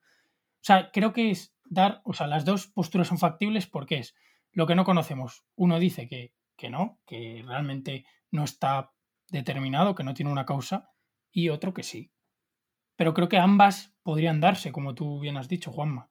Sí, se reduce la incertidumbre. Creo que, y que también genera como mucha, muchos problemas el no conocer cuál es la causa primera, porque claro, es un sistema que al final trata de reducir al máximo todo aquello que no conoces. Entonces, si estás abrazando ese sistema, cuando te planteas, oye, pero qué, ¿cuál es el fundamento de mi sistema? Y no lo encuentras, es como decir, oh, me colapsa más la mente. Totalmente. Para mí, uno de los puntos clave que últimamente más me afecta, y a raíz de esta conversación todavía se está polarizando más, gracias a vosotros, es primera causa. Eso para mí es totalmente determinante. Es que si sin primera causa entras en conceptos como lo que planteábamos antes, ¿no? El concepto de infinito, y si existe si no existe primera causa. O de Dios. O de Dios. Pero, pero incluso hablando de Dios, eh, si hablamos de. Porque al final, incluso en, las religiones monoteístas, cuando se plantea la posibilidad de existencia de Dios, Dios es infinito. Eh, esa es una de las. y el mero concepto de infinito hace que todo sea posible. Ya, ya es posible. Primeras causas, no primeras causas, o sea, ya eh, son conceptos mucho más eh, sofisticados. Entonces, para mí eso es una de las claves, el, concepto de si yo me pongo en la posición de no, no posibilito que aparezcan primeras causas de la nada, de forma espontánea, eso genera un, conflicto, es que todo, la realidad, todo lo que conocemos tiene primera, o sea, te tienes que remontar a algún punto, no, no puedes asumir la posibilidad de no existe primeras causas y ya está porque eso sería el concepto de infinito, per se. si no existen primeras causas es que te remontas de forma infinita y en infinito sí que ya me parece un concepto muy poco operativo, cuando es lo que estoy recalcando.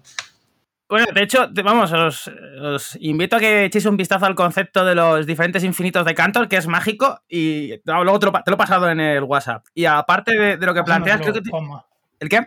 Que nos lo pases a nosotros. Bueno, luego vale, pues, bueno, lo paso a través de Iván, o hacemos un grupo, lo paso a vosotros, porque mola bastante en que hace diferencia matemática de diferentes tipos de infinitos. Y creo que también hay ciertos problemas en la, en la configuración de sistemas formales. Esto tiene que ver con matemáticas, no me quiero meter con esto. a la forma de operativizar un poco una, realidad de una manera tan estructurada como si fuera una ecuación, de decir, bueno, pues todo este sumatorio de causas al final me están provocando que yo que, la respuesta sea es 3 más 4 más 7, que hoy tenga el pelo así, así, así, así, así, es igual a esto, porque al final es un sistema de ecuaciones, es un, es un sistema formal. Entonces, el concepto de infinito no, no funciona, porque no es posible, para que realmente tú puedas demostrar que algo es verdadero, tiene que haber causas finitas.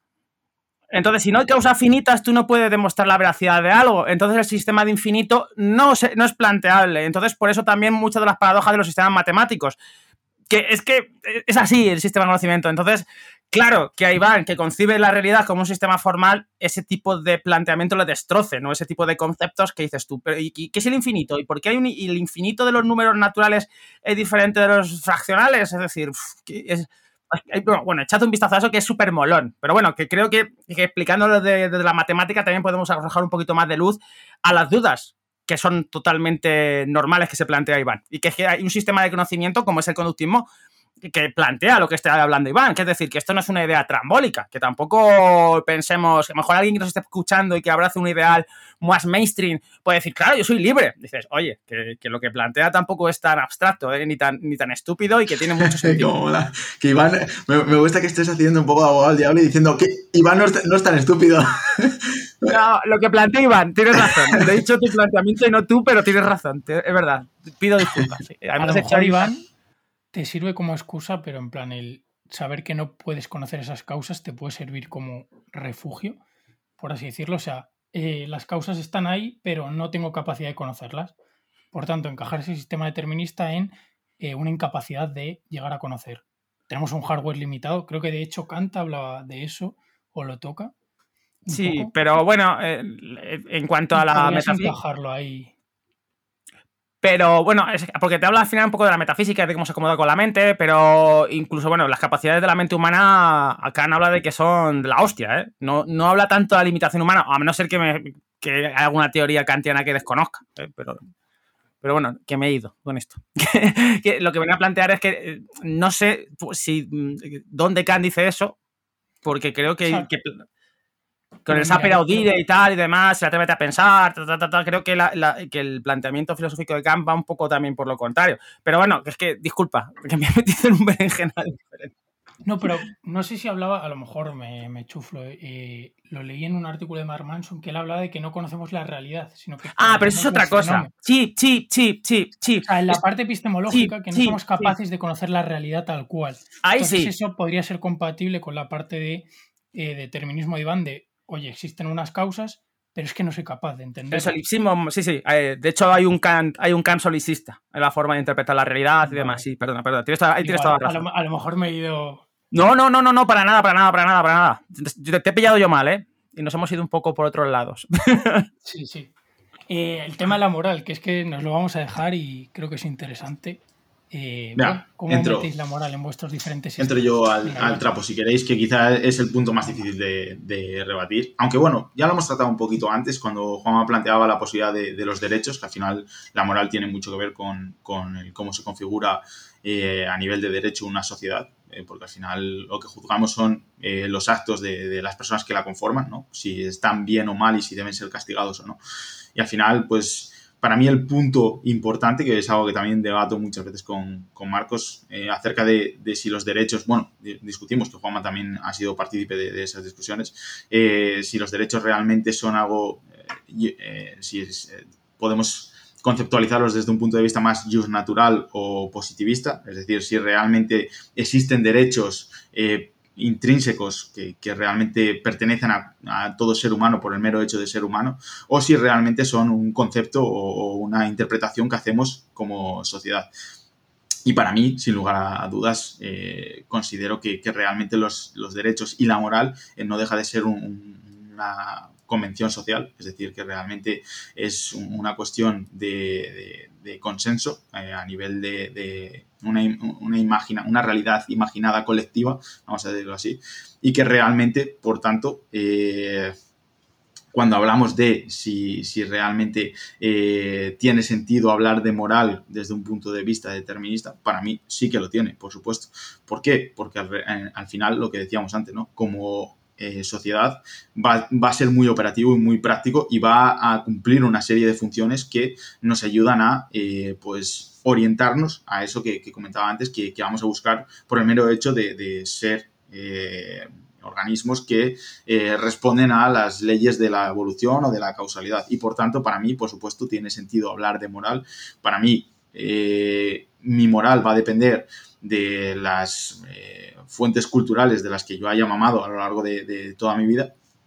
Y por supuesto que, considero que, se puede hablar de moral, al igual que, como apuntaba al principio de, la charla, se puede hablar de libertad, se puede hablar de responsabilidad. Para mí son conceptos que son prácticos, que tienen sentido, independientemente de que considere que en la práctica, en, realidad, eh, las personas cuando obran en base a lo que un grupo social considera que está mal, realmente pues tienen una responsabilidad limitada, y permitirme la expresión, en cuanto a que eh, pues estaba un poco determinado a hacer eso. Me parece que eh, cuando una persona nace en un contexto de delincuencia en el cual su familia o sus dos padres o sus dos figuras de apego o de referencia le obligan a robar y le tratan de una determinada manera, que encima tiene una predisposición genética porque la ha heredado eh, biológicamente por parte de sus padres, que encima consume drogas de forma recurrente, me parece que eh, pues todo le lleva o le conduce a eh, cometer actos que por el resto del grupo podemos juzgar como inmorales o como que realmente están mal. Y de forma inevitable, y por supuesto ya casándome un poco con mi, con mi punto de vista, para mí es inevitable no exhumarle, utilizo bien el término, Juanma, ¿Qué quieres decir? ¿De restarle? De, restarle cierta responsabilidad, sí, en cierto modo. Mm. Sí, bueno, desde lo que yo. Una pregunta que te iba a plantear, Iván, al respecto de esto, ya bueno, yo comento cómo encaja la moral desde el otro punto de vista, que es súper fácil. al final, como tú eres responsable de tus actos, al final es súper importante que tú seas, que te puedas adherir a una determinada estructura de comportamiento, de comportamiento que ya sea impostada, bueno, que eso es otra cosa, bueno, vamos a facilitarlo, que ya sea impostada o sea a nivel social o que tú mismo te hayas construido una serie de normas y de dictámenes morales en base a los cuales operar, ¿vale?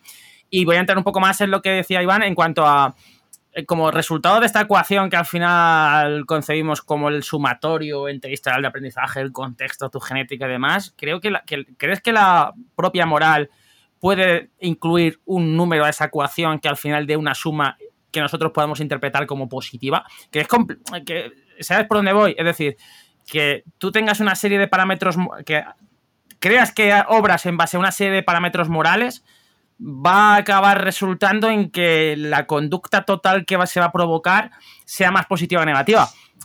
Desde que nosotros lo podemos interpretar. ese para mí es la problemática principal, ¿no? Que al final, si estamos partiendo de la premisa de que la moral es una cuestión subjetiva y una interpretación, finalmente el que nosotros interpretemos mm. que estamos actuando de forma moral nos va a ayudar, o de forma adecuada, o de forma positiva, o de forma o que estamos actuando bien, que nosotros interpretemos que estamos que hay que actuar bien, finalmente nos lleva a actuar bien, es que volvemos al mismo problema, ¿no? Que es qué es actuar bien en base a, la, propia, a, la, propia interpretación que está haciendo el propio colectivo de, que está actuando bien. Es complicado de encajar, sí, sí, es complicado de encajar. No, no es tan sencillo como decir, porque en el momento en que tú incluyes intencionalidad, incluso en la propia suma de esa ecuación para que dé resultados positivos, estás incidiendo de una forma voluntaria, no automática. No es decir, no. Entonces ahí está se está contraponiendo a tu forma de pensar. Y, en realidad, en base a lo que tú decías, que no deja de. Una de las problemáticas es que no deja de ser todo autorreferencial, ¿no? O sea, constantemente. Bueno, todo parcialmente, sí, en cuanto a nivel global, a nivel global. Luego, en cada uno de los sistemas de conocimiento también se producen algunos errores de la autorreferencialidad, pero no siempre. Pero sí, en esta forma de que nosotros entendemos en cuanto al propio sistema de conocimiento, que hay a veces que tiene que hacer autorreferencias a sí mismo. En este caso, me parece que, es un ejemplo. Yo, Iván, por, por hacerte una pregunta polarizada, porque al se entiende mucho mejor los ejemplos así, para la gente que nos está escuchando. Eh, después de escucharte, piensas, por ejemplo, que matar a un hermano eh, que obviamente lo vemos como algo que está mal, es una convención, es un acuerdo social y cultural. Sí, por supuesto. También, sí. Sí, sí, totalmente, totalmente. Para mí sí, no, no creo que existan eh, marcos eh, perdonar que, le traigamos constantemente a. Tendrá que venir al próximo podcast. Habrá que invitarlo para la siguiente. pero, muchas veces hablamos con ¿eh? él y, realmente él es. Marcos eh, Gutiérrez, Marcos, Conker, para quien no lo conozca. Es Dios naturalista y él considera que realmente eh, pues sí que existen esos derechos intrínsecos que pertenecen a, los seres humanos por el mero hecho de ser humanos, que es curioso porque es a los seres humanos, al resto de animales, por ejemplo, no le otorga esos derechos.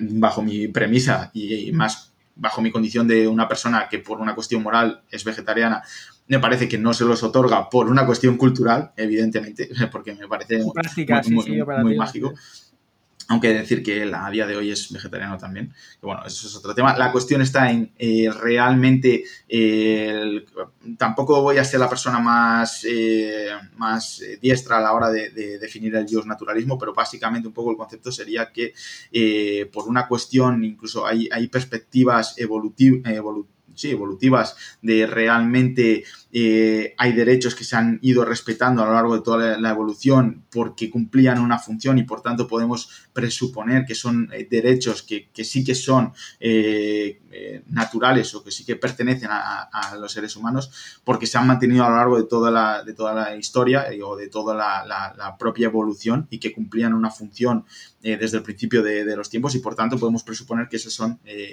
derechos probablemente una persona que de verdad está puesta en, el pensamiento naturalista pensará que estoy diciendo, eh, bueno, que lo que estoy diciendo se puede precisar mucho, pero bueno, yo creo que va a ayudar al, entendimiento.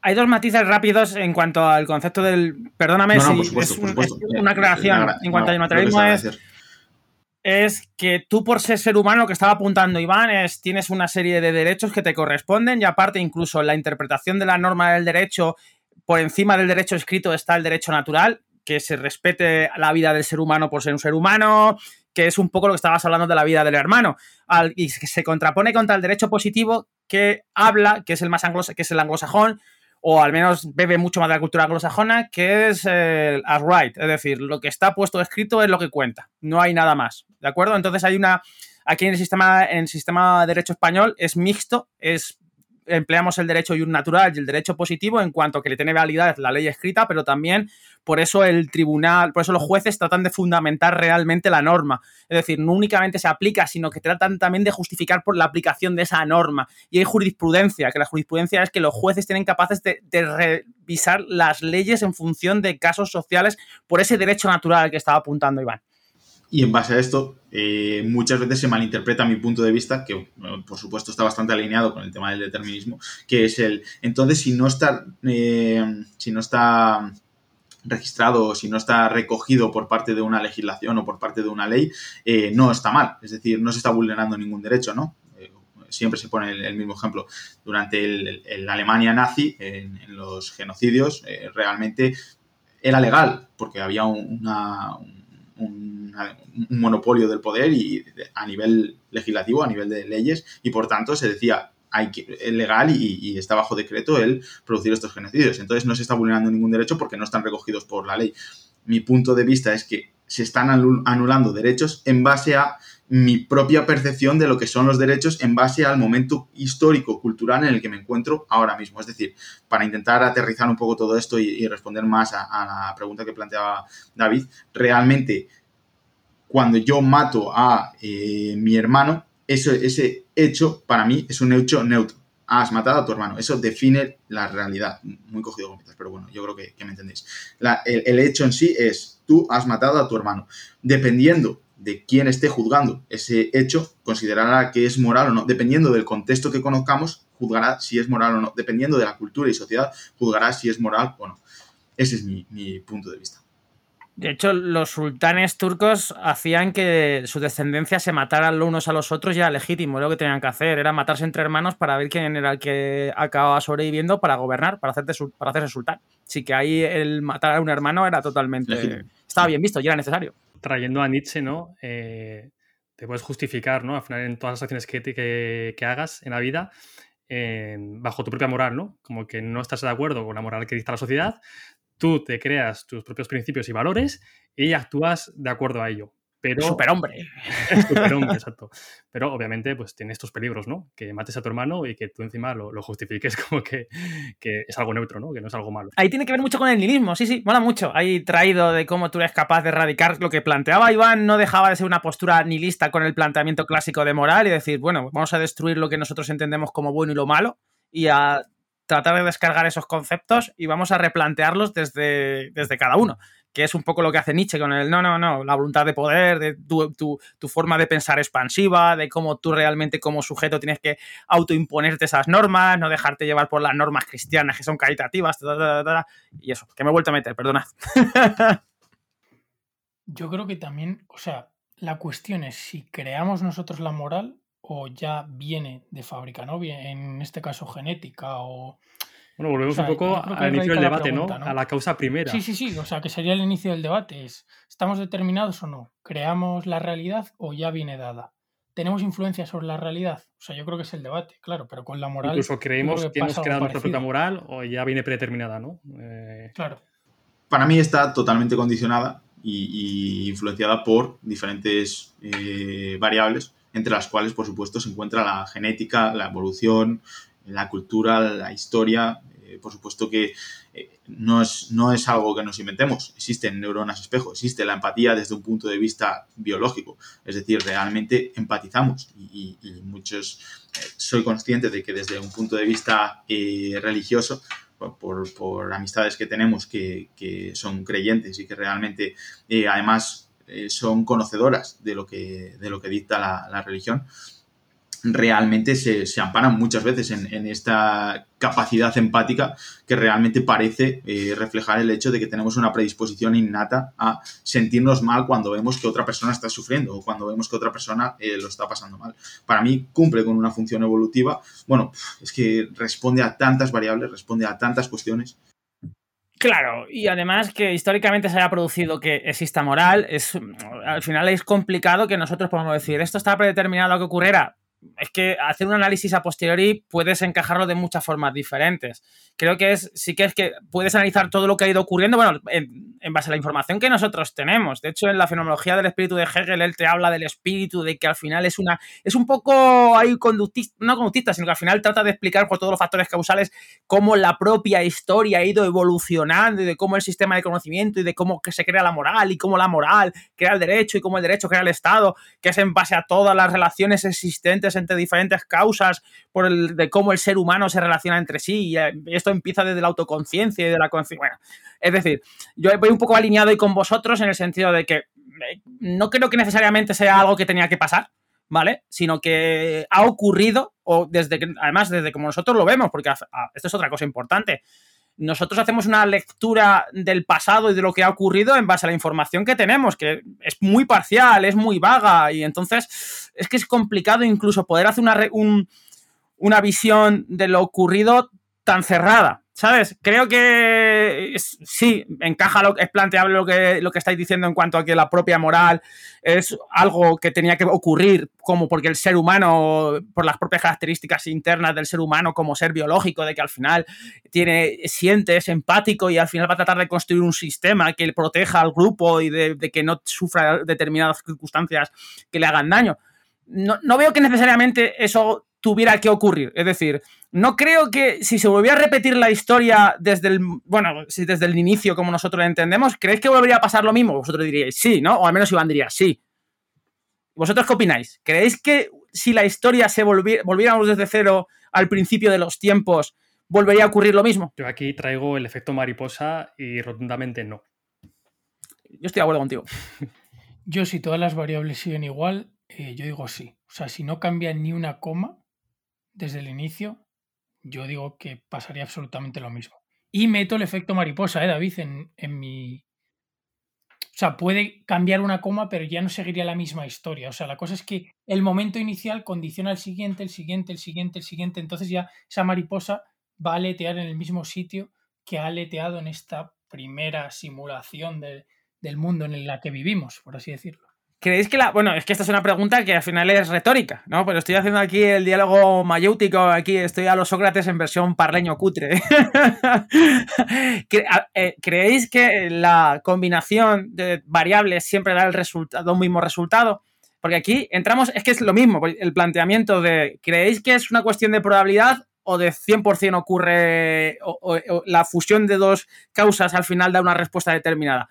Yo creo que no tenemos métodos para calcular el resultado, pero que todas esas variables, incluso variables que no conocemos y están sucediendo, dan ese resultado, aunque no lleguen a nosotros esas variables por nuestra forma de conocer, por nuestras limitaciones y porque no tenemos ni siquiera fórmulas ni métodos para aproximarnos a cómo sería esa ese conjunto de variables que diera un resultado. Si es que el punto es el mismo de todo el debate, que es si esas variables no conocibles son espontáneas, pues daría lugar a diferentes posibilidades. Si esas variables no conocibles realmente son, eh, son conocibles o, son variables que realmente no surgen de forma espontánea, sino como efecto de una causa, sería otra vez lo mismo. O sea, si todas las variables son exactamente las mismas y son conocibles, me parece que no, ni siquiera se plantea un, debate o, una cuestión. Si la realidad volviese a empezar siendo todo igual, ¿sería diferente? Evidentemente no,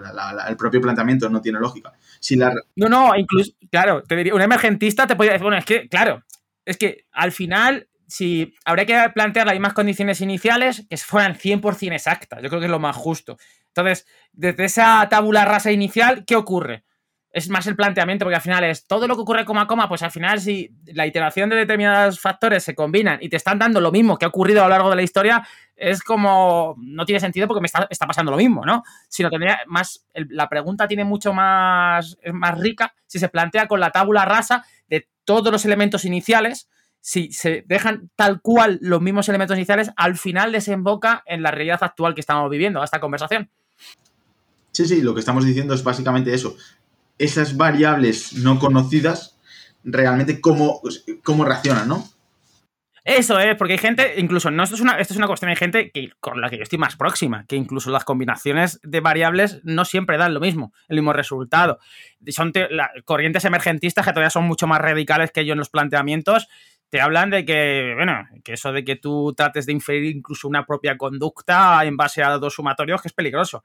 Estos son los típicos que te dicen, ah, pues el agua es dióxido de carbono con tal, pero luego tú ves el agua y la composición del agua es diferente a los compuestos que tiene. Ah, lo has escuchado alguna vez, ¿no? En cuanto al planteamiento. Pues. Es decir, que no es tan, tan sencilla la forma de interpretar eso, ¿eh? que hay gente que, bueno, y hay planteamientos que interpretan ese suceso y esa, y esa premisa o esa hipótesis que, os estoy tratando de brindar y ofrecer de una forma muy diferente yo creo que Juanma ha dado la clave, ¿no? Eh, la propia pregunta de si las condiciones las variables fueran exactamente iguales, la pregunta se responde por sí sola, per se. Pues obviamente el resultado va a ser igual. Pero yo pienso que bajo el mismo contexto, eh, las mismas variables van a evolucionar de manera diferente y van a surgir variables espontáneas que no van a, ser exactas, copias exactas a las, a las previas, ¿no? Eh, pero bueno, puedo estar perfectamente equivocado. Creo que sería una, una suma de causalidades y, de suerte y de probabilidad eh, que, es, que es imposible que se dé al 100% para que sea exactamente igual eh, a lo largo de la historia y que acabemos en el mismo punto. Vale, si queréis, dejo yo como mi conclusión, un poco, voy a atacarte David, te aviso, y vais vosotros con las vuestras, vais vosotros con las vuestras y si queréis vamos cerrando con las conclusiones. Eh, yo diría que no vas a poder saber ni siquiera si son las mismas variables porque no puedes medir todas las variables que influyen, ni puedes conocerlas. Entonces yo creo que si todas esas variables que no conocemos pudiésemos medirlas y todas fuesen igual, sí quedaría el mismo resultado. El problema es que hay cosas que todavía no conocemos ni sabemos cómo interactúan, ni sabemos si metemos y cambiamos una coma, cómo influye en las otras cuatro variables que hay dentro del sistema y es demasiado complejo para nuestra forma de entender el mundo. Pero que si supiéramos eso, sí que obtendríamos el mismo resultado. Lo que pasa es que es imposible con nuestra capacidad de conocer actual eh, simular las mismas variables. O sea, lo intentamos un poco con la ciencia, ¿no? Planteando hipótesis, eh, con escenarios controlados, para intentar, pues eso, sacar conclusiones, pero creo que es muy complicado en el mundo real, en el mundo en general, o sea, es... Y que no podemos simularlo tampoco, ¿no? Yo, Sergio, te contestaría con el efecto mariposa, lo repito, y con la teoría del caos, ¿no? Que además hace tiempo escribí un artículo sobre, hablando de ello, hay un ejemplo bastante famoso que tenéis el vídeo en YouTube, podéis buscarlo, os lo dejaremos en la nota del episodio, el famoso ejemplo del péndulo. Este péndulo se lanza, además podéis ver ¿no? el comportamiento, cómo empieza a variar de eh, un péndulo a otro, se lanza con las mismas variables desde el mismo punto de partida y al cabo de unos pocos segundos los seis péndulos acaban comportándose de manera bastante, bastante diferente. Pero es que a lo mejor, David, hay variables que no conoces. Sí, sí, sí, estoy de acuerdo, Sergio. Eh, volvemos al punto de antes de la conversación sobre lo que no conocemos.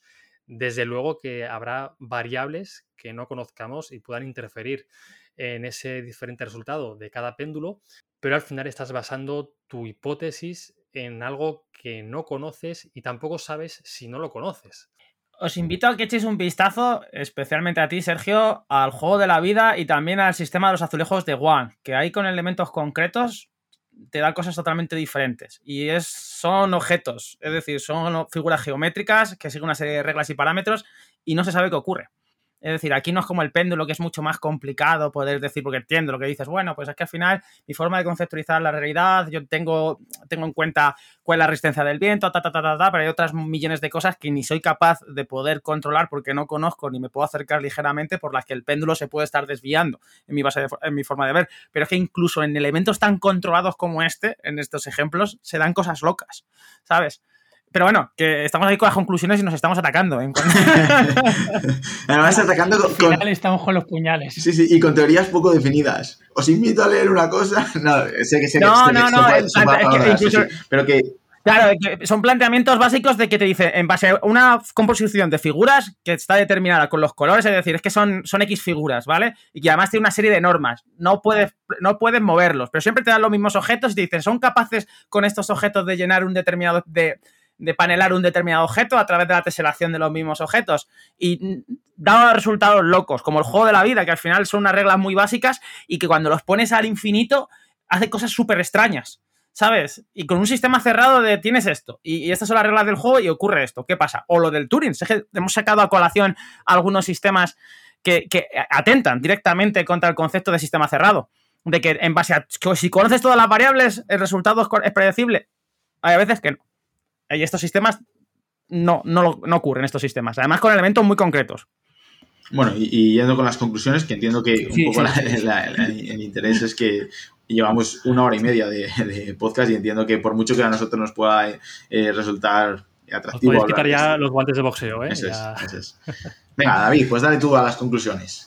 Pues la verdad creo que las conclusiones que la gente quiere escuchar son las vuestras, Juanma e Iván, porque yo poco puedo añadir a este tema. Aquí sois vosotros los que habéis profundizado y los que habéis desarrollado los diferentes conceptos. Eh, a mí me ha encantado personalmente esta charla, me ha hecho reflexionar mucho. Me habéis hecho cambiar de opinión en la hora y media que vamos de charla unas cuantas veces y eso creo que es bueno, pero sí que me falta un poco madurar todas las ideas y por dejar una especie de titular me inclinaría un poquito más hacia la parte de que estamos condicionados, estamos mm, bastante predeterminados, pero sí que sigo pensando, o quiero creer, mejor dicho, que tenemos esa pequeña ventana de responsabilidad, de toma de decisiones en las que somos nosotros y no el pasado quien nos condiciona las futuras decisiones o nuestras futuras acciones. Iván, te paso el turno de la palabra. Haznos un breve resumen, unas conclusiones de todo lo que has comentado en esta charla. Eh, sí, eh, bueno, realmente un poco el punto que, he defendido a lo largo de toda la charla, que realmente eh, no solo es, y esto me, apetece puntualizarlo, no solo es una cuestión de, un credo de fe que me resta incertidumbre, que parece que al final puede ser la lectura que, se termine eso sacando de, mi punto, del punto que defiendo yo, sino que realmente me parece racional, que me encaja muy bien, que realmente, por supuesto, creo que, el punto un poco, o que, muchas veces eh, se plantea, es cuando finalmente eh, no soy capaz de eh, pues responder cuestiones como puede ser eso, ¿no? La, primera causa o la posibilidad de que aparezca una, una causa espontánea, etcétera, etcétera, me quedo un jaque y por tanto derruma un poco o hace que se tambaleen el resto de argumentos o de premisas que acepto como, como la base de mi forma de entender la realidad, pero que no quita de que independientemente de que no puedo, y como bien apuntaba Juanma muchas veces a lo largo de toda la charla, hay veces que no te queda otra que abrazar un poco el, no saber, abrazar un poco el, no tengo una respuesta para, para, ciertas cuestiones, pero independientemente de ello, me parece que desde un punto de vista lógico o racional, se ajusta mucho mejor a la realidad que conozco, no, no solo que me reste incertidumbre, sino que además me, da respuestas, me, ayuda mucho más o, me parece que es mucho más racional o mucho más lógico el, intentar extrapolar lo que puedo ver eh, muchas veces a pequeña escala, el, pensar que realmente la conducta eh, o, incluso la realidad, eh, lo, que, lo que yo considero realidad, está determinada y, es algo que me encaja muy bien independientemente de que finalmente haya cuestiones que responden a dogmas de fe porque no hay otra posibilidad, ¿no? Lo que decimos, variables no conocidas va a haber y por tanto eh, yo tengo que presuponer que independientemente de que no sean conocidas, están afectando y no, no es que aparezcan de la nada. Entonces para mí el punto es ese, considero que eh, es un punto de vista lógico y racional y por supuesto considero que muchas veces eh, pues hay variables no conocibles que realmente no me queda otra que abrazarlas y que plantearme, como bien decir, la posibilidad de que eh, esto sea algo eh, que, podría explicar la realidad o algo que no la podría explicar. Es decir, que, finalmente no, deja de ser algo que yo entiendo que es una creencia, por supuesto. Pues voy a hacer un llamamiento general que es distinto a lo que incluso me planteabais, pero me parece que es más oportuno porque incluso puede ir un poco en sintonía con lo que he estado hablando. Pues invito a que el oyente sea crítico con todo lo que nos hemos planteado, que investigue sobre lo que hemos estado comentando, que no se crea ni que esté de acuerdo 100% con lo que nosotros hemos, hemos estado hablando, que empiece a construir su propio sistema de conocimiento en base a lo que nosotros hemos ido comentando y desarrollando, de, oye, ¿de qué va esto que ha planteado Iván sobre el conductismo aplicado con la libertad? Porque en muchas ocasiones creo que nos formamos ideas preconcebidas las asumimos por la economización del tiempo y decir, ah, pues me voy a casar con este relato, con este relato, y muchas, y hay veces que incluso los propios planteamientos de gente como nosotros que venimos hablando porque tenemos cierto control o dominio de la materia, o al menos se presupone, eh, la gente desde esa perspectiva se lo come con mucha facilidad y sobre todo por una cuestión de que el conocimiento se construye con capacidad crítica, con juicio, con eh, además una destrucción de lo planteado, con una tesis, una antítesis, una síntesis nueva de la construcción del conocimiento del sujeto en base al nuevo input de información que ha ido adquiriendo. Y dicho esto, porque al final es un poco parecido, es como una filosofía de ver la vida, pues nada, que, más, allá de deciros, no, estoy de acuerdo en cuál la libertad y, que realmente todo está mucho más abierto de lo que parece, pues hago un llamamiento general distinto. Me parece un muy buen mensaje para acabar. Que la gente saque sus propias conclusiones y que piense por ellos mismos un poco que este debate y que sobre todo profundice, que David y yo personalmente, vamos, y creo que hablo por ti David, nos hemos quedado con material y recomendaciones de Juanma y de Iván para seguir tirando el hilo de la libertad. Eso es. Oye, ¿qué os parece que Iván cierre el programa? no, es que me parezca bien, es que creo que estaba predeterminado a que así fuese. Totalmente. ¡Qué buena! Eh. Muy bien, David. Iván, por favor, los honores. Y, Así era, redondo el programa después de abrirlo, Juanma. Y realmente, en base a lo que comentaba David, el efecto mariposa, a saber cómo termino, porque de lo que empezó a saber cómo termina precipitándose los hechos. Nada, eh, simplemente agradeceros a todos los oyentes que hayáis eh, formado parte de, este podcast. Eh, esperamos que os haya gustado, que como bien comentaba Juanma, os invite a reflexionar y a seguir eh, ahondando un poco en, la cuestión. dar las gracias, por supuesto, a Sergio y David por la labor que hacen y por haber decidido contar con nosotros. A mí, por lo menos, me ha parecido una charla muy interesante. También dar las, gracias a, a, Juanma, probablemente una de las personas que más ha influenciado en toda mi vida eh, tanto desde un punto de vista intelectual como, bueno, desde todos los ámbitos y, que considero una de las personas intelectualmente más respetables que, yo haya conocido. Eh, nada más, esperamos que, os haya gustado. Nos vemos en, los próximos, bueno, nos vemos, nos escuchamos más bien en los próximos podcasts y, por supuesto, eh, esperamos que el Rincón de Aquiles siga durando mucho tiempo, que 2022 sea solo eh, parte del principio de, muchos más años escuchando y, reflexionando. Pues nada más que decir, Sergio. Muchísimas gracias a los dos, Juan y Iván. Nos quitan el trabajo, ¿eh, David? si te ha gustado este episodio, compártelo. Puede que a alguien le sirva. Y si quieres estar al tanto de todo lo nuevo, no te olvides de seguirnos en redes sociales y en nuestra web elrincondeaquiles.com.